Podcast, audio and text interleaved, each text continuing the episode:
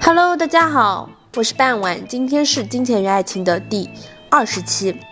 We can wait. Finish your dinner? Inspector Walsh said. We want to ask one or two questions about last night. Come on and wait in the front room, Tom said and opened the door. Inspector Walsh looked at the things in the front room. There was an old black and white television and some books on the table. There was a picture of a happy young girl with long brown hair on the table too. Inspector Welsh looked at the picture for a long time. Who was the girl? Tom Briggs came back into the front of room. Finished? Inspector Welsh asked. You know Mr. Clarkson is dead.